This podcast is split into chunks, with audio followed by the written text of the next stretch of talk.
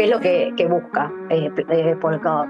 ser una plataforma descentralizada que brinde interoperabilidad, seguridad, escalabilidad e innovación, porque permite que las diferentes blockchains, que como les decía dentro de, de Polkadot se llaman parachain, puedan relacionarse sin necesidad de bridges y haciendo transferencias de, de entre esas blockchains de cualquier tipo de datos o activos, no solo de token.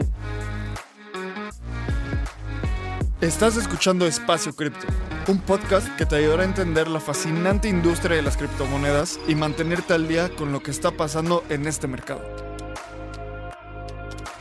Este espacio cada día se vuelve más relevante y es fundamental continuar entendiéndolo. Aquí buscamos explicarte qué es Bitcoin, Ethereum y el increíble mundo de las criptomonedas de una forma clara y entretenida. Yo soy Lalo. Y yo soy Abraham. Ojalá disfrutes este episodio. Vamos. Venga. Bienvenido a un episodio más de Espacio Cripto. Y hoy hablamos con Lorena Fabris, ella es Head Ambassador de Polkadot para Latinoamérica y España. Y estuvo bien interesante porque sabemos que estamos en épocas de subastas, de parchains en Polkadot, ya tuvimos en Kusama, pero los proyectos más grandes quieren estar en Polkadot. Y realmente existen miles y miles de preguntas porque es un proyecto difícil de entender y sabemos que no es como lo más sencillo, pero creo que en este episodio hablamos sobre muchísimas cosas que puedan ayudarte a entender Polkadot. ¿Cómo viste tú, Abraham? Sí, justo, creo que Polkadot es un proyecto fascinante y toda su estructura es un poco compleja hasta que la ponemos simple. A lo largo de este episodio, Lorena nos cuenta mucho sobre qué son, qué es el relay chain, qué son los parachains, por qué Polkadot es diferente, cómo funcionan las subastas, toda esta parte y es un, es un episodio introductorio y que puede que en algunos momentos sea un poco medio complejo, pero escúchalo todo porque a lo largo del episodio hacemos unas pausas para explicarte en palabras simples qué es Polkadot. Y creo que es uno de esos episodios que yo voy a escuchar varias veces porque tiene muchísima información y lo que buscamos es consolidar mucho del ecosistema de Polkadot en un episodio. Sin duda alguna vamos a tener que volver a invitar a Lorena porque tiene muchísimo conocimiento y tenemos todos que seguir entendiendo este proyecto que tiene tanto potencial.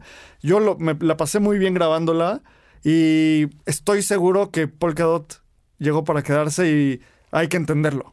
Sí, también que Gavin Wood esté detrás de Polkadot es algo que hablo, hablo y repito y repito, pero realmente es esa persona que tiene una perspectiva técnica muy interesante.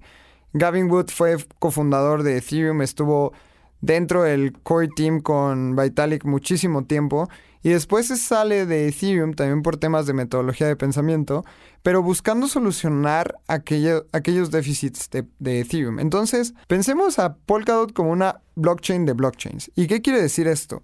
Que Polkadot no es una layer 1 como Algorand, como Avalanche, como Ethereum, y va un poquito más atrás. Y pensemos las parachains como una layer 1, que eso es lo que es. Y sobre la parachain se pueden construir proyectos.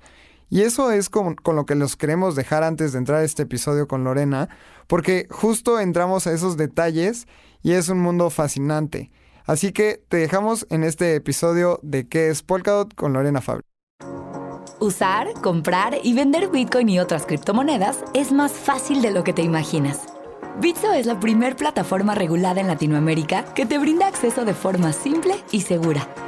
Puedes comprar Bitcoin desde tu celular, profundizar tu trading con herramientas especializadas o potenciar tu negocio con los beneficios de esta tecnología. Únete a Bitso y libera tu dinero. Hola Lorena, muchas gracias por estar con nosotros. Nos encanta que estés en Espacio Cripto. ¿Cómo estás? Todo bien, muchísimas gracias Lalo, muchísimas gracias por haberme invitado y bueno, nada, eh, la idea es poder conversar un poco y transmitir de qué se trata el ecosistema de Polkadot. Claro, y sí, Lore, muchas gracias por estar acá. Para nosotros es súper importante que la gente entienda qué hay allá afuera, más allá de Bitcoin, más allá de Ethereum, más allá de todo el ecosistema que hay con proyectos súper buenos como, no sé, Link, Ave, Uni, lo que sea, sino también toda esta competencia que está habiendo en otras, en otros blockchains que a final de cuentas, una hipótesis mía es que no van a competir, sino se van a consolidar y van a ser interoperables y muchas cosas que vamos a hablar en este episodio. Y justo quisimos traerte a ti de Polkadot porque es uno de los proyectos más relevantes en el mundo cripto, sin duda alguna. Solo hay que ver a los datos, hay que ver la capitalización de mercado, cuántas líneas de código están desarrollando, la comunidad. Así que bienvenida, muchas gracias por estar aquí. Y nos encantaría empezar entendiendo contigo cómo empezaste en el mundo cripto. ¿Cuándo entraste? ¿Qué fue eso que te llamó? Cuéntanos esa historia. Bueno, eh, creo que como muchos, la pandemia hizo estragos en mí y, empecé a, interiorizarme de, de, este mundo. La verdad que no tenía idea de la existencia. Empecé por mi profesión, soy abogada y me puse, entré por Cleros, que no sé si lo conocen, es un proyecto eh, de un en el que está un argentino, Federico Ast, y nada, empecé a estudiar eso, eso me llevó a lo que es blockchain y ahí empecé dando mis primeros pasos, vi alguna, alguna entrevista, algunas charlas, porque era todo obviamente virtual y nada, me, enamoré. Y de hecho en Polkadot leí, leí no sé si un medio, un artículo y me pareció tan disruptivo, me partió la cabeza y dije, ¿de qué se trata? Y lo que hice fue eh, aplicar para ser candidata a embajadora. Me convocaron junto con algunos eh, en Argentina y en otros países y quedé. Y la verdad que me encantó y me quedé. Y por suerte puedo, tengo la posibilidad de, compartir lo, que sé y, e ir aprendiendo a diario sobre este ecosistema que, que, como bien dijeron, como dijo Abraham, suma, ¿ok? No viene a competir. Este, digamos, el futuro es multi-chain y dentro del futuro está Polkadot. Creo que eso es una, eh, una conclusión válida para lo que se viene. Wow, me encanta. Oye, Lorena, y desde tu perfil, porque nos contabas que eras abogada, ¿qué fue lo que más te atrajo del ecosistema cripto y que dijiste, aquí me quedo? Porque ¿cómo fue esa transición de pasar de pandemia a que hayas dicho Polkadot? Y bueno, la realidad es que cuando uno viene de lo que es eh, ser un poquito estructurado, porque creo es un planteo completamente personal, creo que el, profesional abogado, al menos en Argentina y de determinados, determinadas áreas, es bastante estructurado. Entonces, pasar de eso a lo que es cripto, a lo que es blockchain, a todo la, la descentralización, la norma, digamos, no aplicación de normas como las conocemos y otras reglas, me parece súper disruptivo y me pareció, digamos, lo veía directamente como el futuro. Es como que de repente uno va viendo cosas y va dando pasos por pasos y blockchain lo que hizo fue correr una maratón y saltar 42 kilómetros de una, me explico. Entonces, todo lo que es cripto, y, creo que la pandemia ayudó muchísimo al desarrollo exponencial, crecimiento, no desarrollo, crecimiento exponencial de lo que es el ecosistema eh, cripto en general. Y bueno, nada, estamos viendo, lo estamos viendo y veremos cómo sigue en, próximo, en los próximos meses y años. Claro, creo que coincido 100% contigo. El crecimiento de cripto en los últimos meses, bueno, en los últimos, desde la pandemia, fue muy claro por muchas cosas, pero esta narrativa, muy impulsado por esta narrativa de Bitcoin siendo una reserva de valor y una cobertura ante la inflación, cuando pasó ese, justo cuando empezaba la pandemia, que los precios crashearon, pero después, poco a poco... Sí, justo, justo. las liquidaciones en Ethereum por los cielos, Bitcoin bajando, un chorro de cosas muy malas, pero a final de cuentas eso sirvió porque todo, todo crasheó, ese día todo crasheó, todas las bolsas crashearon y después empezó a subir. Y Bitcoin con esta narrativa de ser una reserva de valor y la cobertura de la inflación, como que fue la tormenta perfecta para cripto. La gente en sus casas, con tiempo de contribuir en proyectos, buscando trabajo y en pues donde fuera y, cripto que es muy descentralizado pudiendo entregar eso. Entonces, me resuena mucho tu historia porque varias de las personas que han entrado últimamente ha sido una historia muy similar. Totalmente. Sí. También hay que decir por qué es interesante Polkadot, ¿no? Porque también, ¿qué fue lo que más nos captó? Porque en Espacio Cripto hablamos mucho de Polkadot. Personalmente es una. Es un ecosistema que a mí me encanta. Y demos un poquito de contexto que yo estuve muy entrado en Ethereum y después leí a Gavin Wood y Gavin Wood me voló la cabeza.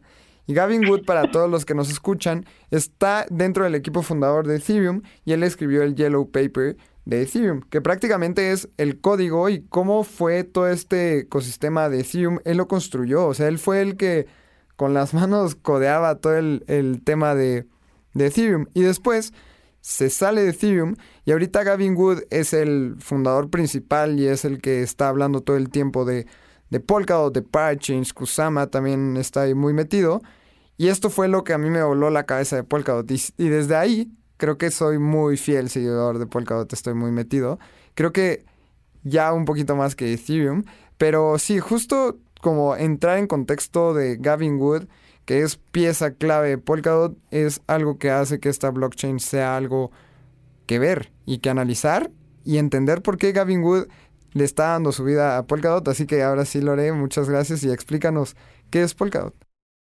Buenísimo, gracias. Sí, eh, para los que no lo conozcan, también Gavin Wood, eh, Gavin Wood es quien creó Solidity, ¿ok? El lenguaje sobre el que trabaja Ethereum. Entonces, eh, y se fue diciendo hay que solucionar los temas que tiene Ethereum y, se fue a crear un ecosistema sobre viendo los defectos que tenía Ethereum, sabiéndose ya qué problemas tenía Ethereum. Y creo que eso es muy enriquecedor para todo el ecosistema, no solamente para Polkadot, porque en realidad se creó Polkadot viendo lo que fallaba de Ethereum, ¿ok?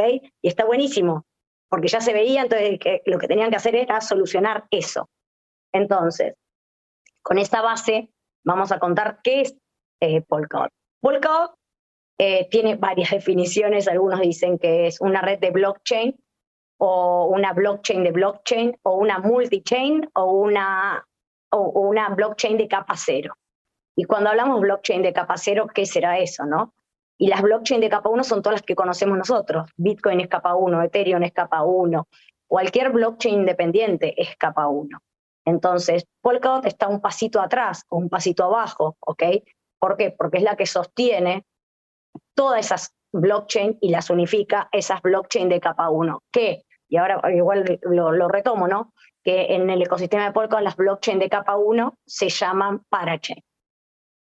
Entonces, ¿qué quería, como comentábamos, qué querían solucionar? ¿Cuál es eh, el, el, tema que se viene a solucionar o pretende solucionar Polkadot? El famoso trilema de blockchain. ¿Ok? ¿Y cuál es el famoso trilema de blockchain que, tiene, que todas las blockchain tienen? Es el tema de la descentralización, la escalabilidad y la seguridad. Entonces, todas las blockchain tienen algún tema, digamos, eh, esos inconvenientes. Ethereum es la más famosa, digamos, que todo el mundo habla de Ethereum, el problema es la escalabilidad, ¿ok? Estamos esperando que salga 2.0 y, seguimos, y tenemos las sidechain, tenemos las L2, que sería una capa arriba L1. Entonces, eh, lo que busca Polkadot con su estructura es darle solución a ese trilema. Si quieren, comentamos un poquito eh, cuáles son las, cómo, cómo, lo haría, si les parece o si parece que es muy avanzado, lo dejamos. adelante. Además, me encanta este tema de, del trilema porque tenemos otras blockchains, por ejemplo, podemos analizar Solana, que es muy, muy rápida, pero no sé la gente que nos escucha si sabía que el 50% de Solana, los fondos de Solana están dentro de VCs. Entonces ahí está como el tema de la descentralización, ahí está muy cuestionado, ¿no? También tenemos Binance Smart Chain, tenemos diferentes, o sea, cada una tiene como sus pros y contras, pero platícanos tú un poquito, Lore. Entonces, ¿qué es lo que, busca eh, eh ser una plataforma descentralizada que brinde interoperabilidad, seguridad, escalabilidad e innovación. ¿ok? Interoperabilidad, ¿por qué? Porque permite que las diferentes blockchain, que como les decía dentro de, Polkadot se llaman parachain, eh, puedan relacionarse sin necesidad de bridges y haciendo transferencias de, de entre esas blockchain de cualquier tipo de datos o activo, no solo de token, ¿ok? Dentro de la red de, de que después vamos a comentar cómo lo hace. Después, escalabilidad. ¿Qué, qué pasa? Digamos, la famosa escalabilidad que todas las blockchain tienen, a medida que, que, van desarrollándose, es, es una de las, uno de los problemas que, que, se, que se producen.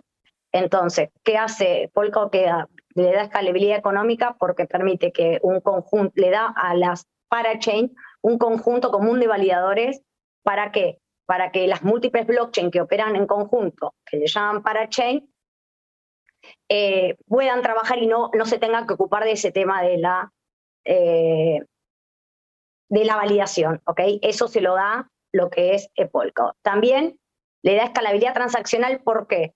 Porque las transacciones se van operando en forma paralela entre las diferentes parachain, ¿ok? Entonces, al tener todas para cadenas, digamos, tenemos una cadena madre que es la relay chain y las parachain que son para cadena, entonces se, pueden generar transacciones múltiples en paralelo, ¿ok?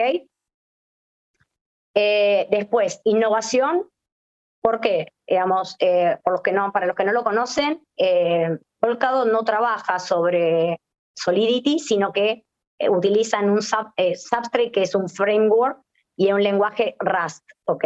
Entonces, eh, las parachain también utilizan eso. Cualquier parachain o blockchain que opere en ese lenguaje puede comunicarse con todas las otras blockchain, ¿ok? Eh, eh, a través de, un lenguaje que es Rust y que, bueno, y, todo lo que están desarrollando, que es CXM, que es el lenguaje que está utilizando hoy por hoy las, diferentes, para comunicarse las diferentes blockchains.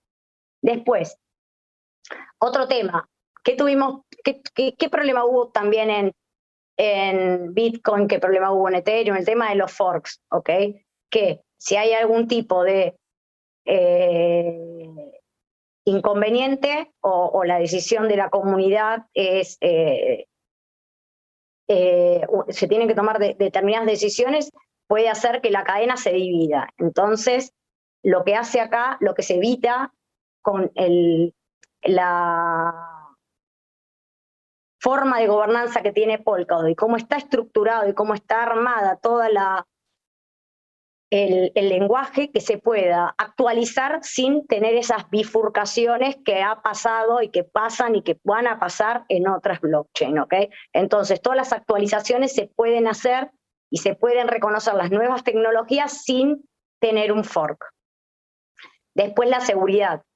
Con respecto a la seguridad, como les comenté, eh, o no sé si se los comenté, Polkadot se encarga de la, seguridad del ecosistema, de todo el sistema. Entonces, la seguridad no queda a cargo de ninguna parachain, sino que queda a cargo indefectiblemente de lo que es eh, la relay chain. Eh, y, entonces, cada una de las blockchain puede interactuar siendo independiente eh, en su gobierno, pero unidas en esa seguridad que les da la que les da la relay chain. Y ahora, ¿cuáles son los dos componentes entonces estructurales de Polkadot? Lo que se llama relay chain o la cadena principal y las parachain. Entonces, eh, como les decía, la relay chain es la cadena principal o central de Polkadot. Los validadores pertenecen a la relay chain y eh, dentro de lo que va a ser y a la relay chain se van a conectar las diferentes parachain o paracadenas. Eh, ¿Cómo está estructurado Polkadot? Está eh, de una forma interesante.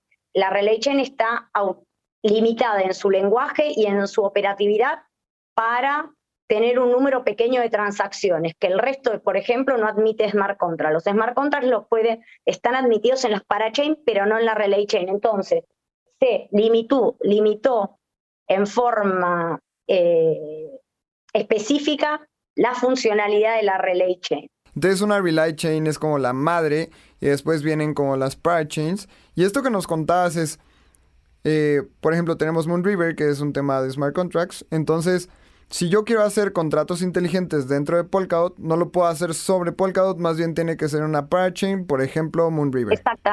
Más bien no lo puedes hacer sobre el Relay Chain, ¿no? Porque Polkadot es todo el ecosistema. Y el Relay Chain es como la columna vertebral a la cual se le conectan estos shards o, bueno, parachains. Y cuéntanos más sobre los parachains, Lore. Bueno, ok. Yo te quería comentar un solo, una sola cosa, que eh, ¿para qué está la Relay Chain? Solamente está digamos, no, no solamente está, me parece, bueno, ¿qué es lo que, para qué, cuáles son las funcionalidades admitidas en la relay chain? eh, todo lo que sea gobernanza, que los mecanismos de gobernanza, las subastas de parachain, y ahora vamos, y la participación de la, que algo que no comentamos, que Polkadot no es, eh, es un, trabaja sobre nominado Power of Stake, ¿ok? No es sobre POW como otras blockchains, sino que es nominado. Entonces, todo lo que es staking en Polkadot se hace en la Relay Chain. Entonces, bueno. Eh, ahora vamos a lo que es la parachain. ¿Qué son las parachains? Son blockchains independientes que deciden sumarse a lo que es el ecosistema de Polkadot entonces, y que operan si indefectiblemente necesitan un lenguaje común que es Rust y en, bajo el framework, el, marco, perdón, de Substrate. Las parachains son blockchains independientes que, que operan bajo el framework de, de, de Substrate y que van a tener diferentes funciones específicas en la Relay Chain. ¿Y cómo uno llega o cómo un proyecto llega a ser parachain? Porque uno habla siempre de la Relay Chain y de la parachain. ¿Cómo llega a ser parachain? Porque para ser parachain tiene que estar conectado, se conecta a la Relay Chain. ¿Y cómo lo hace? A través de un, tiene que ganar lo que se llama una subasta. ¿Ok? ¿Por qué gana una subasta? ¿Por qué tiene que hacer eso? Porque la, la, la, la Relay Chain no tiene un número ilimitado de espacios para que operen su parachain, sino que por el momento está limitado a 100 lugares. Entonces, para obtener los lugares necesita eh, competir por ese espacio los proyectos pueden, a través del mecanismo de subasta, competir por un espacio y transformarse en parachain. ¿Ok? Lore, también explícanos un poco, porque estamos hablando de subastas, pero ya existe algo dentro del ecosistema de Kusama. Entonces, Polkadot, Kusama, ¿cuál es la diferencia? ¿Cuáles son similitudes y las diferencias entre las subastas en estas dos? Bueno, eh, Kusama es otra relay chain, ¿ok? Tiene unas funcionalidades similares pero nos, gusta llamarlos el primo salvaje de, de, Polkadot, ¿ok? Es una, es una, un ecosistema, una relay chain, para eh, donde se prueban y donde se validan todos los proyectos que después quieran pasar a Polkadot, ¿ok? Es una red activa, porque algunos dicen es una testnet, no es una testnet, es una, una mainnet, ¿ok? Su token tiene valor, todos los verán, digamos, no estoy hablando de lo que es valor, pero para entender en general cuál es la diferencia de una mainnet y una testnet. La testnet, el token no tiene valor, uno juega, uno prueba, uno hace. A diferencia de eso, Kusama sí tiene, el token de Kusama, que es KSM, sí tiene valor, pero es una red en la que los proyectos pueden desarrollarse y si hay errores o, todos los nuevos mecanismos que, se, que funcionan, eh, se, validan primero ahí antes de pasar a Polka. En Kusama también hay subastas, porque como les digo, es una relay chain como Polkadot, ya va por el tercer lote de subastas. Hoy hace una, no sé qué hora es, hace tres horas eh, Big Country se transformó en, en, parachain, en la última parachain, y creo que ahora estaríamos en 13 o 14, discúlpenme si no lo sé, exactamente o un poquito más. Vamos por el tercer lote de subastas y que, digamos, cómo se participa, los proyectos participan de la misma forma, pero como es una, es una, una eh, relay chain y es un ecosistema en el que las, las cosas se hacen de forma mucho más rápida para las pruebas y para, para ver cómo funciona todo, los plazos de arrendamiento de los proyectos son menores, ¿ok? En Kusama, un proyecto busca un espacio y se termina el arrendamiento como en un plazo máximo de 48 semanas.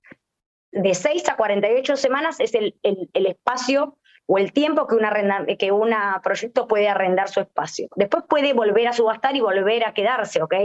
Y, volver a participar de, de otra subasta. Ahí eso está bien interesante porque o sea, ¿qué, ¿qué, pasa si pasan 48 semanas y la Pride Chain dice, no, yo ya no quiero? O, más bien, ¿cómo es ese proceso de decisión? Bueno, esa, esa es una pregunta súper interesante que me hacen varias veces, porque uno dice, ¿qué pasa después de las 48 semanas? Porque para participar como, como holder uno dice, bloqueo tantos KSM en el, en el proyecto y qué pasa después, porque me dieron token del proyecto, ese proyecto se cae, no se cae. Después de las 48 semanas, el proyecto tiene opciones. Puede volver a subastar para obtener un lugar, puede volver a subastar y, ganar, puede volver a subastar y no quedar como parachain, o puede decidir no avanzar y puede tal vez eh, ceder su lugar a otro proyecto, o puede transformarse en lo que llamamos parathread. ¿Qué es una parathread? Es una parachain, pero por, con pago por uso. ¿Qué significa pago por uso? Tal vez no necesite utilizar permanentemente el espacio y estar comunicándose con otras parachains permanentemente, y lo que utiliza, dice, eh, paga solamente, tal vez se conecte una vez al día, una hora al día, lo que fuere que necesite, entonces solamente se conecta a la relay chain en un tiempo. Y en general, el, el, costo de, utilizar el servicio tal vez le, sirva más hacerlo por tiempo y no estar permanentemente. Entonces puede transformarse en parathread. Es interesante entender que si uno apoyó un proyecto mediante el crowdfunding, que ahora lo vamos a ver, pero el, el, proyecto se termina porque se termina el plazo, como uno apoya el proyecto con tokens que se prestan, al finalizar el proyecto, aunque quede como parathread o que vuelva a subastar, los tokens que uno prestó se le devuelven, ¿ok? Eso es entendí, hay que entenderlo, porque alguno piensa que le cambió los tokens, entonces me dieron los tokens del proyecto y perdí. No pierden nada, los prestan. Cuando entren en Crowdloan, prestan sus tokens. Va, buenísimo. Ahora, me, gustaría dar un paso antes. O sea, para la gente que está entrando al mundo de, de, Polkadot, de todo este ecosistema. Entonces, haciendo como un pequeño, una pequeña recapitulación, está Polkadot y está Kusama. Sí. La red de Polkadot es la red final. O sea, si pudiéramos hacerle una, una comparación, es como la red de Ethereum, ¿no? Y la red de Kusama es a lo que se le llama una red canaria, que es una, una red de pruebas para Polkadot. Es una red experimental para, para la implementación final de Polkadot. En ambas estructuras... No, no, no es para la implementación final de Polkadot, no, no, no. Sigue porque va a seguir en paralelo, ¿ok? No es que termina y termina Polkadot y después Kusama desaparece. Que eso quiere, tienen que quedar tranquilos. Va, sí, sí, sí, es como, ok, entonces es como un laboratorio para Polkadot. Sí, en el que hay proyectos que tal vez se queden solamente en Kusama y otros solamente en Polkadot, porque muchos proyectos los van a ver que están replicados, eh, muchos que ganaron eh, subastas en Kusama ahora están eh, participando en los de Polkadot, pero hay otros que pueden participar, pueden decidir participar en uno y no en otro. Eso es interesante. Perfecto. Perfecto, perfecto. Y entonces, la estructura del blockchain de estas redes es que en ambas tienen un relay chain. Ese relay chain es como la columna vertebral. Es, si nos imaginamos como si fuera una tubería, la tubería principal, y los parachains son tuberías conectadas a esa tubería principal. El, relay chain, como nos explicaste, concentra todas las funcionalidades de, del consenso y de gobernanza. Entonces, el proof of stake eh, es dictado por, por el relay chain y las gobernanzas, como son estas partes de las subastas, eh, es dictado por el relay chain. Si digo algo que está mal porque tú eres la experta, me corriges, pero nada más quiero como poner en contexto y hacer como un pequeño wrap up antes de continuar para que la gente entienda. Después, en el relay chain, que es esta columna vertebral, que haciendo un símil con Ethereum 2.0 es el beacon chain, que es el, centro de esta columna vertebral, en esa, en esa cadena no hay smart contracts, porque los smart contracts son segregados o son, serán ejecutados sobre los parachains para que sean, em, que tengan una ejecución optimizada para el caso de uso que cada uno de los parachains está creando.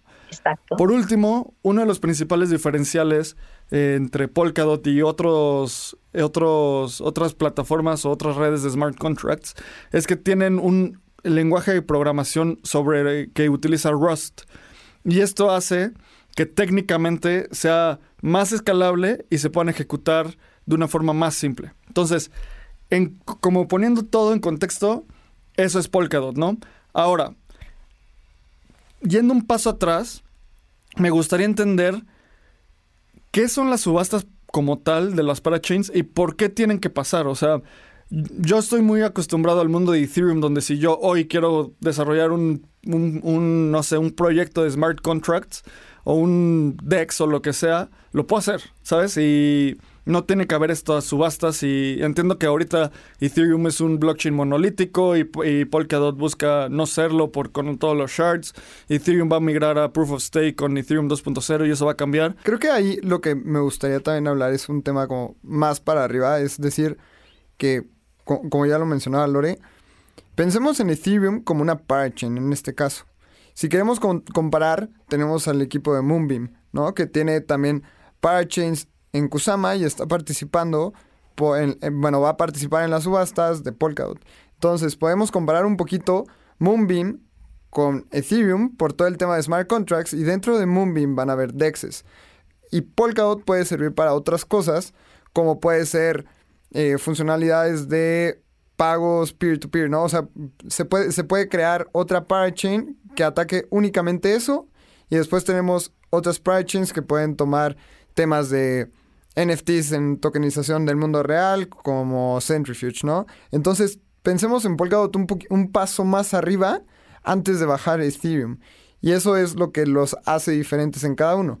Que, que Ethereum es, pensemos en Ethereum como una parachain que tiene todo un ecosistema, pero Polkadot es, está un poquito arriba y después un ecosistema de smart contracts se va a crear dentro de una parachain.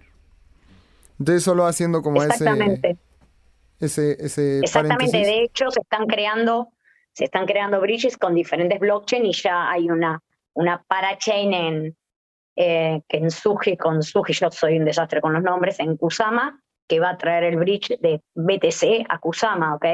Entonces, cuando uno piensa en, en eso, en Ethereum, no, lo, no hay que compararlo con Polkadot, sino que hay que compararlo con las capa 1, perdón, con las capa 1 como ser Moonbeam, Akala y el resto, Shiden y todas las, las blockchain que nosotros dentro del ecosistema denominamos parachain. Entonces, eso es importante. Y respecto de tu comentario que vos decías de lo de mm, puedes crear, acá también puedes crear, cualquiera puede crear algo llamado, que se puede llamar para thread, digamos, porque para hacer para chain, vos, vos subastás y buscas el lugar permanentemente con parachain porque querés permanentemente estar conectado, pero tranquilamente puedes tener cualquier proyecto. De hecho, hay una posibilidad porque es como, no quiero usar la palabra legos, pero sí tenemos la, la posibilidad que da RAS es está todo como armado, entonces utilizo una parte de acá, otra parte de acá y puedo armar en función de lo que yo necesite la parafred que quiero, ¿ok? El proyecto que quiero porque utilizo partes del lenguaje y lo armo yo. Entonces, obviamente no yo porque yo no, pero lo que quiero decir, cualquier persona que maneje RAS o cualquier proyecto puede utilizarlo, utilizar partes del lenguaje y, armar todo, armar todo bajo el marco de Substrate y, va, a funcionar. No se tiene que ser eh, para chain para funcionar. De hecho, hay un montón de proyectos que no, les interesa ser para chain y funcionan porque pueden ser privados o puede ser que necesiten ser otra cosa, porque tengamos en cuenta que hay para chain, digamos, algo básico, básico para mí, perdón. Hay para chains que las que todos conocemos, por ejemplo, acá la que busca hacer un hub de DeFi, va a haber otros que van a hacer hub de otras cosas, Después tenemos parachain de bien común, que son las que hacen que, que funcione la interoperabilidad entre las diferentes parachain. Después pueden ser las parathread y después puede haber otro tipo de proyectos que no se sumen. Entonces, hay que entender que no son todas parachain. Y eso creo que también es interesante. Eh, ¿Qué más? ¿Qué más? ¿De qué me perdí? Eh, ah, las subastas. Vamos de nuevo. Vuelvo con el tema de subastas, que era la pregunta de Abraham. El tema de las subastas.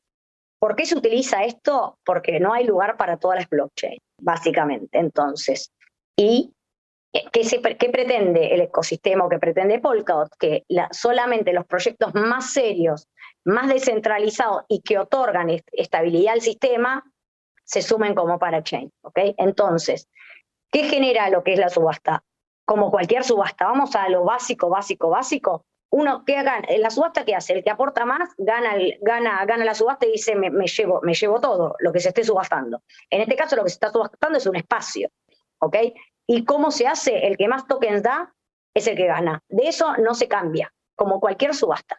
Se le agrega un condicionante que es lo que se llama subastas de vela, con una historia que, que tal vez no viene al caso, pero es la famosa vela de cera, que cuando se apaga la velita, gana. Bueno, ¿qué es eso? Uno conoce cuando comienzan las subastas, que empiezan el 11, en este caso de, de, Polkadot, la primera subasta empieza el 11 y técnicamente, y técnicamente termina el 18. Técnicamente no, formalmente termina el 18. ¿Por qué? Porque por un sistema aleatorio de bloques, no, nadie sabe, ni los proyectos, ni el usuario, ni nadie sabe cuándo va a terminar efectivamente. Entonces, ¿para qué es eso? Para los típico en la subasta, yo apuesto esto y el otro apuesto un poquito más y el otro así, así vamos escalando hasta que se termina el tiempo o en todo caso se acaba la vela y, el que más llega. Entonces, para evitar esa especulación, lo que se busca es que todos los proyectos pongan todo, la mayor cantidad de tokens en el menor tiempo posible y no especulen. Si ustedes van a ver, justo acaba de terminar, lástima, la de BitCountry de, este, de, esta, de, hoy, y que ya hicieron varios proyectos, y lo tomo como acusado porque la experiencia que tenemos, Polka todavía no la tenemos, es, muchos proyectos lo que hicieron fue, aportan, van a subasta, ¿no? Y ponen, no sé, pongan, yo lo bajo de 1 a 100. Eh, si termina el bloque 1, pongo 2, eh, pongo 90. Si termina el bloque 2, pongo 90,01. En el bloque 3, 90,02. Y así escalan para, para ser el que más aporte en cada bloque o cada tantos bloques, ¿ok? Por las dudas. Porque justamente pasó en uno de los bloques de, de Kusama, que fue en una de las subastas, la tercera subasta del segundo bloque, que creo que fue exactamente, no recuerdo, y hubo un informe, si quieren información en español, tengo algunas cosas traducidas bastantes en, en, mi medium, y me, contactan y se los paso, y está muy interesante si les interesa el proceso. En la subasta 3, ¿qué pasó?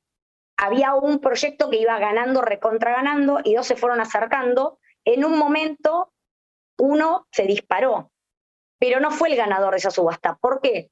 Porque como fue la, la foto, entre comillas, la foto del bloque donde terminaba, ganó un proyecto que no estaba que estuvo primero en un, en un momento y después no terminó siendo el primero al final. ¿Ok? Hubo alguna, alguna repercusión de ese tema, los proyectos preguntaron, hicieron, y ganó eh, cuando se tomó la foto. La foto fue acá, el que más había aportado en ese momento fue ese y ahí se toma. ¿Ok? Entonces ah, puede pasar, como pasó, que el que más aportó en ese momento no, fue, no sea el ganador. Claro. Porque al finalizar la subasta formal, no. ¿Y qué es importante eso? No solamente para los proyectos, sino para nosotros como aportantes. Sí, eso está, eso está muy bueno. Y haciendo como todo este tema de la, de la subasta de velas, lo que pasaba antes, y ya era como un tema histórico, es que prendían una vela y no sabemos cuándo se va a acabar esa vela y ahí es cuando se toma la foto.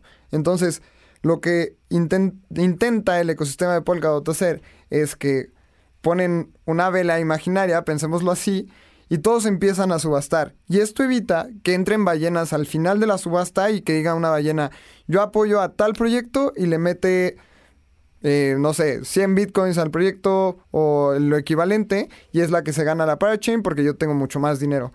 Y esto creo que lo hace mucho más interesante porque así hacen que toda la comunidad de esa parachain aporte desde un principio. Y lo podemos ver ahorita antes de que estamos grabando este episodio antes de que se realicen las subastas, cómo están haciendo muchos incentivos, muchos proyectos, muchísima, eh, mucho movimiento en redes sociales, que es apoyen a nuestra parachain, apóyennos a nosotros a recabar fondos para entrar primero y así saber que podemos tener un lugar seguro, porque realmente no sabemos en qué momento se va a acabar la vela. Y eso me encanta del ecosistema porque evita que en el último momento alguien llegue con todos los polkadots y lo sume al, a la subasta y se la gane por billetazo. Más bien, deben de hacer un trabajo previo muy amplio para dar a conocer el proyecto y así que mucha gente que esté por detrás apoye desde el momento uno. Y ahí me encantaría entender y que nos expliques, Lore, cuando gana un proyecto una subasta, ¿qué gana el proyecto?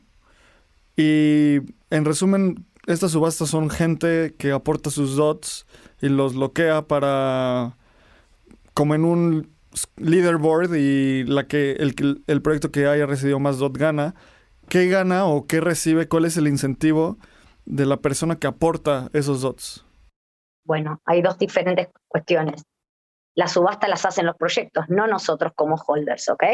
Tengamos en cuenta eso, nosotros no ganamos una subasta, la gana el proyecto. Entonces el proyecto tiene que poner la mayor cantidad de dots y los bloquea.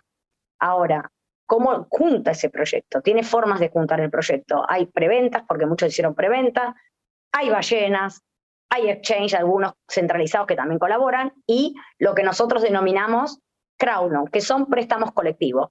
Yo, como una tenedora común de cinco dots, puedo decir, me interesa aportar y apoyar tal proyecto. Eso hace a la descentralización del ecosistema. Entonces, ¿qué tengo que hacer yo que digo quiero apoyar a un proyecto? Como token holder, ¿ok? Como tenedora de DOT y como tenedora de KSM, que son los de Kusama también, y ya lo hicieron muchos.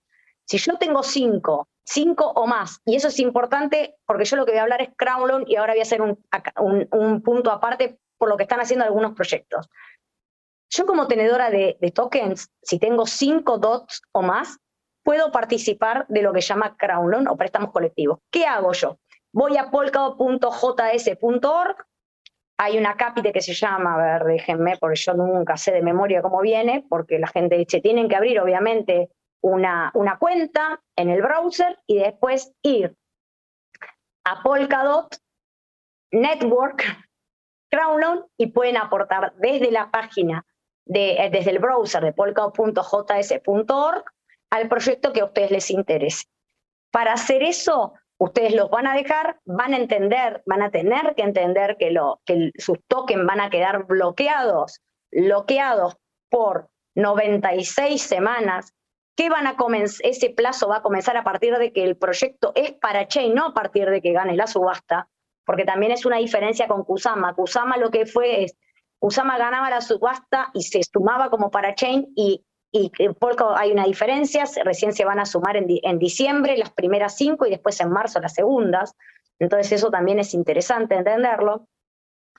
Hay que aportar cinco dots como mínimo y el proyecto le va a dar rewards que algunos ya establecieron cuántos, otros no, y algunos establecen que va a ser una cantidad de dots X, perdón, una cantidad de tokens X a repartir entre todos los, los holders. Entonces, que en Kusama en general lo que hacían es, hay tantos tokens, no, sé, estoy diciendo cualquier cosa, hay tantos MRB, Moonriver de Moonriver por KSM que me dan, fijo. Acá no es, es, tengo una bolsa de 100 tokens, se va a repartir entre la cantidad de tenedores que, aporten, porque se dan cuenta que los aportes que hubo en Kusama fueron muchísimo menos que lo que están juntando acá. Por ejemplo, estoy viendo mientras hablo con usted la página de Polkadot, del el browser.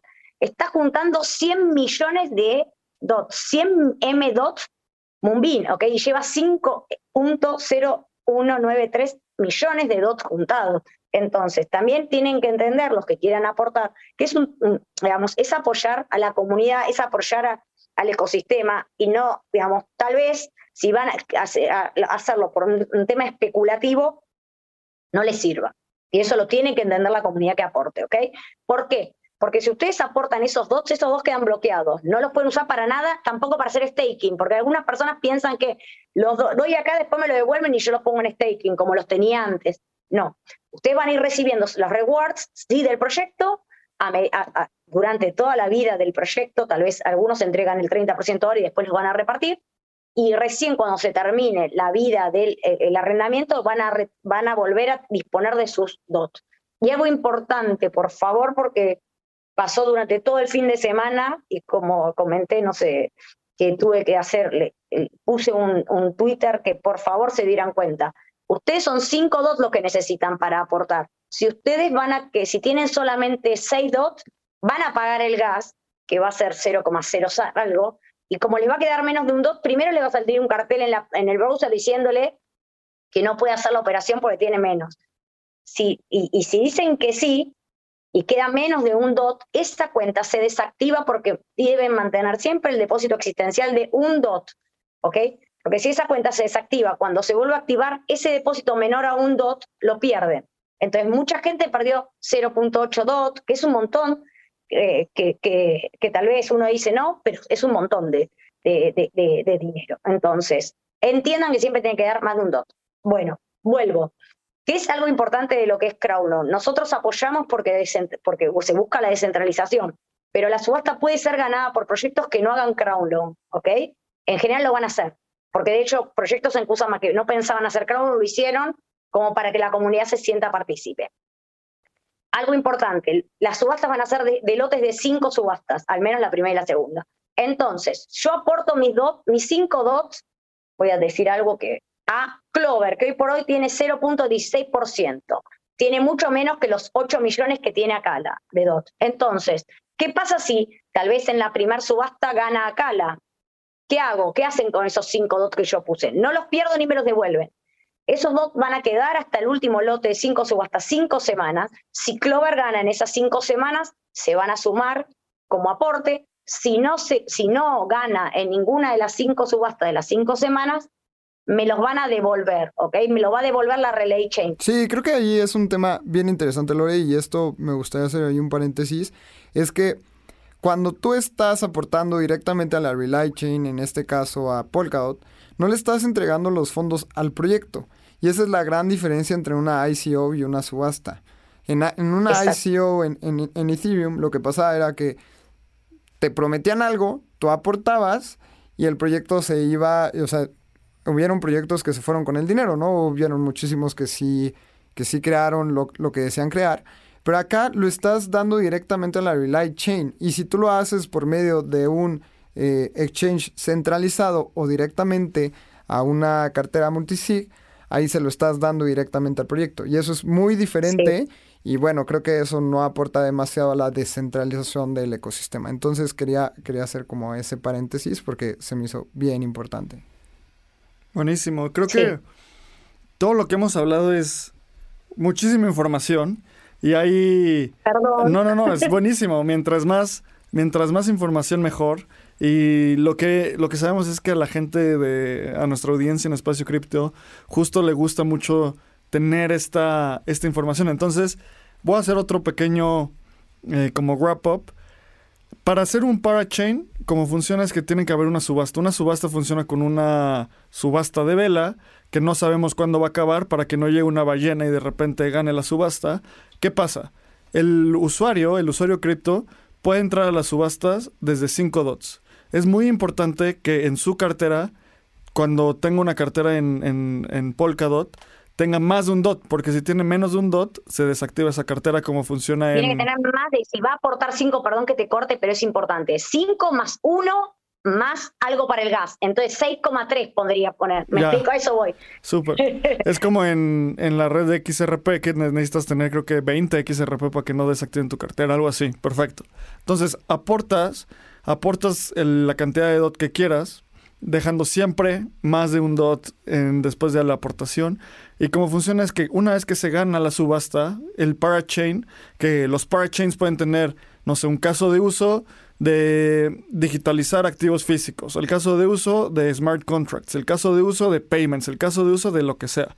De... Exacto. Entonces, con base en eso, exacto, con base en eso, se genera, si gana la subasta, lo que hace es que el proyecto dice, si yo gano la subasta, por cada dot que tú me aportes, vas a tener tantos incentivos. El catch es que esos dots se tienen que quedar 49 semanas. 8. No, espera, 96. En 96. 96. En, en Kusama 48, acá 96. 96 semanas. Se tienen que quedar 96 semanas eh, como bloqueados, no puedes tener acceso a ellos.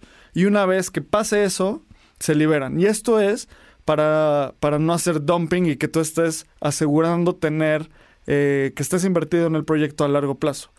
Es como dijo Lalo, es una es la forma en la cual Polkadot está haciendo la distribución de los espacios que tienen sus parachains y lo está buscando hacer de una forma descentralizada para que los, bueno, por medio de las subastas lo está buscando hacer de una forma descentralizada para que los usuarios puedan tener acceso a eso. Entonces, Lore, estamos llegando al final del episodio. Nos queda poco tiempo. Creo que sin duda alguna vamos a tener que hacer un segunda, una segunda parte porque necesitamos hablar mucho más de Polkadot.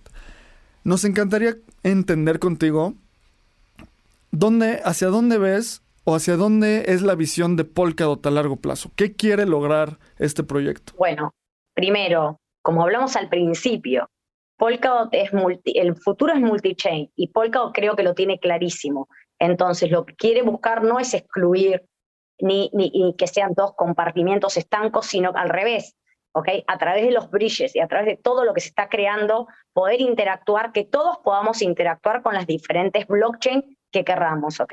Y que cualquier blockchain eh, que pueda, que, que, opere en, este, en el lenguaje de RAS pueda sumarse, ¿ok? Y si no se puede sumar porque opera otro lenguaje, que algún, haya una parachain que pueda eh, leer ese lenguaje y traerlo al ecosistema.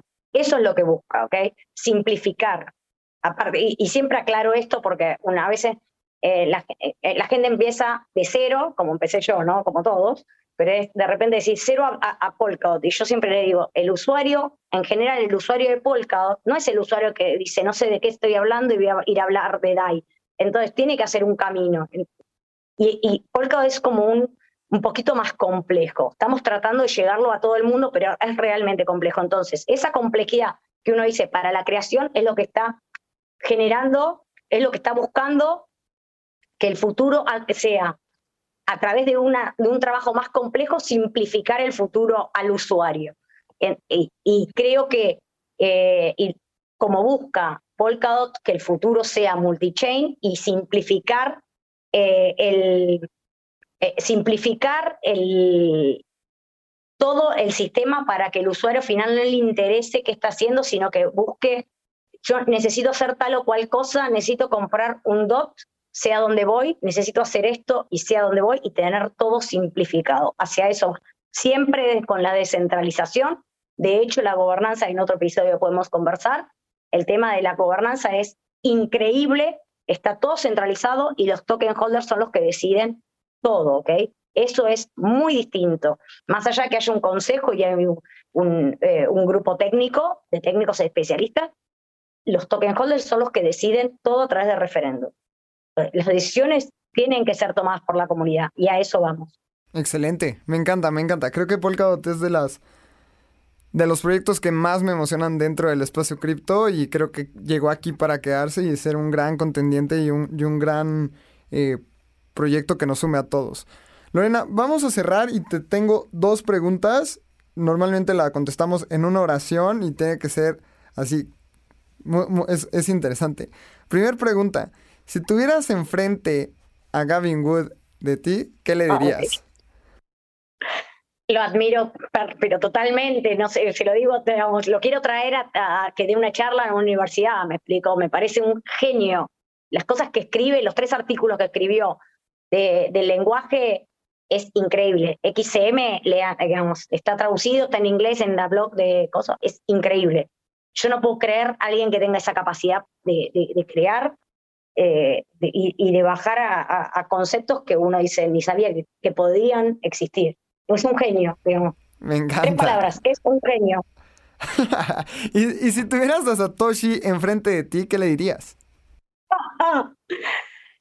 Eh, bueno, es más elaborado aún porque no, no, no, me imagino siquiera cómo llegó a concebir el concepto. Eh, me sentaría y escucharía, no podría decirle nada. Lo único que haría es sentarme y ver cómo un genio así pudo haber creado lo que creó, nada más. Me siento a escuchar, que me diga lo que quiera. Muchísimas gracias, Lore. Lore, fue un placer tenerte por acá. Platícanos en dónde la gente te puede encontrar, porque también sé que has traducido muchísimos documentos, en dónde la gente puede leer estos documentos, cómo puede interactuar con la comunidad de Polkadot en español. Yo soy Lorena Fabris, eh, creo que me encuentran así en Medium, Lorena Fabris. Eh, en, Telegram soy Blogsha, me preguntan lo que quieran, estoy. Eh, y después tengo mi Twitter, Lorena Fabris OK, y les cuento para toda la comunidad que estamos con algunos embajadores de Polkadot avanzando en un hub en español de educación y que podamos, porque lo que hablábamos, a veces es complejo entender determinada información. Entonces lo que estamos haciendo es, y hay información dispersa en un montón de cosas en, nuestro idioma, entonces la idea es curar toda la información y que pueda toda la información y todo lo que es wiki, tenerla en nuestro idioma curado y que la gente pueda decir, ¿dónde puedo ir a buscar esto? Acá. Y, artículos de la comunidad y videos de la comunidad, todos están invitados. Es un hub de la comunidad para la comunidad. estamos en eso. Dios quiere, en breve ya sale. Me encanta, Lore. Muchísimas gracias por estar con nosotros aquí en Espacio Cripto. Y terminamos este, este episodio con nuestras redes sociales, así que síganme a mí en Twitter como arroba lalocripto. Sigan el, el proyecto de Espacio Cripto en Instagram, eh, Espacio Cripto Pod. Suscríbanse a nuestro newsletter, que la verdad estamos escribiendo y nos encanta. Estamos creando temas con la comunidad dentro del newsletter, así que em- empiezan a salir justamente. Tuvimos a Edgar Montes que publicó qué es Polkadot en menos de 5 minutos, que fue un artículo muy interesante. Abraham, ¿cómo te podemos encontrar? A mí síganme en Twitter, arroba AbramCR, y súmense a nuestro Telegram. Lore, muchísimas gracias por venir. Sin duda alguna vamos a hacer una segunda parte de Polkadot. Y nos escuchamos en la siguiente. Muchas gracias.